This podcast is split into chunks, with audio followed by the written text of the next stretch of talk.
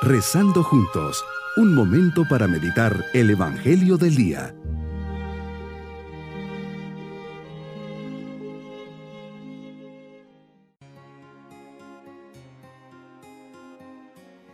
En este día domingo de la vigésima semana del tiempo ordinario, les saludo lleno de alegría, festejando el día de la resurrección, hoy día domingo, día de la familia, día de la fracción del pan.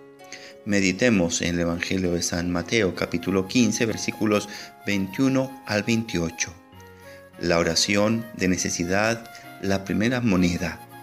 Señor, una mujer cananea con una hija enferma que parece poseída por demonio, te aborda y te ruega insistentemente. La oración de la cananea es una de esas súplicas conmovedoras del Evangelio que expresan claramente una oración de petición. Es la oración de una mamá que pide por su hija, no judía, que no pertenecía por consiguiente al pueblo escogido, pero necesitada, cuya única tarjeta de presentación es ser mamá y necesitada. Había oído hablar mucho de ti y de tus milagros y había pensado, ¿por qué no va a atender mi necesidad y mi ruego? Y si es tan bueno y tan poderoso, y confiaba en que su ruego había de ser escuchado por ti, por eso no desiste. Ni respetos humanos ni cobardías le hacen dar la vuelta. No se queda en ¿con qué cara me presento? No soy judía, no pertenezco al pueblo elegido no se deja acobardar, se lanza a la aventura, no titubea y comienza a seguirte. Hay algo en su interior que le dice que solo tú la puedes ayudar. Hay una intuición de madre que le lleva a seguirte. La fe y la humildad, la segunda moneda.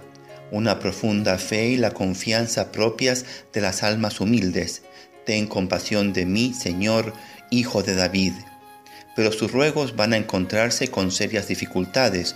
Solo las almas que tienen fe y confianza siguen adelante.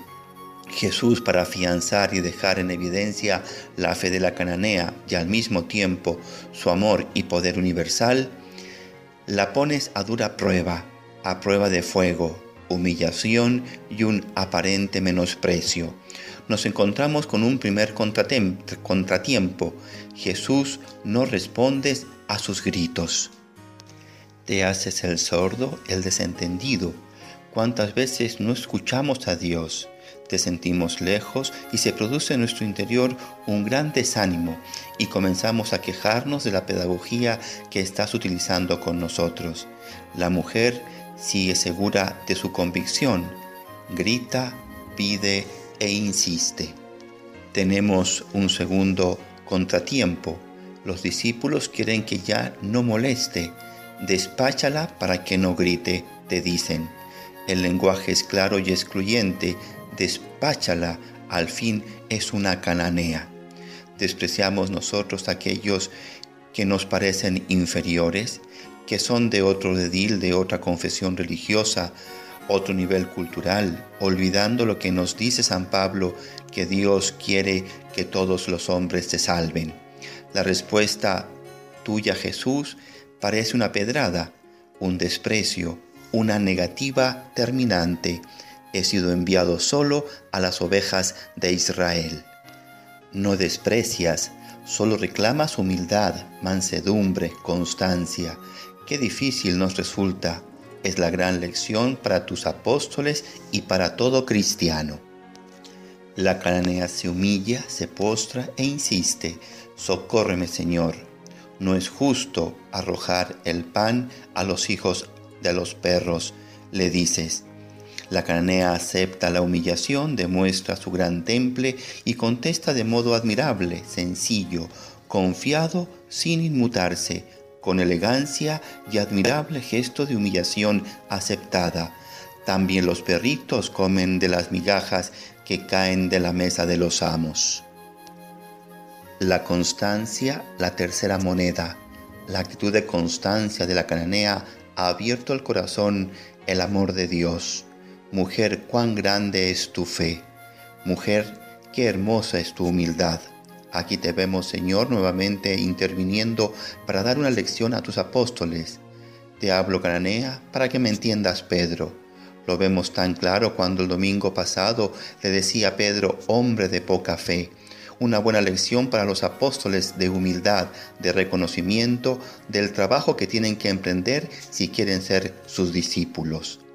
Hoy, Señor, mi propósito es dirigirme a ti y postrarme con humildad, fe y constancia, sabiendo que tú conoces mis necesidades y sufrimientos.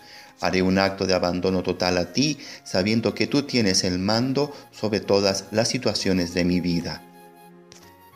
Mis queridos niños, Dios ama a todos por igual.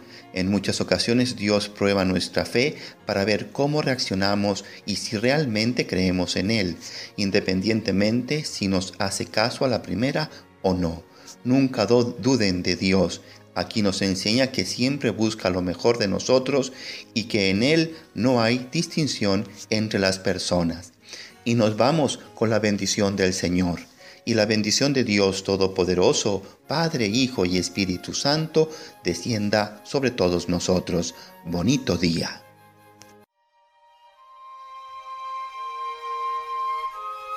Hemos rezado junto con el Padre Denis Doren, Legionario de Cristo.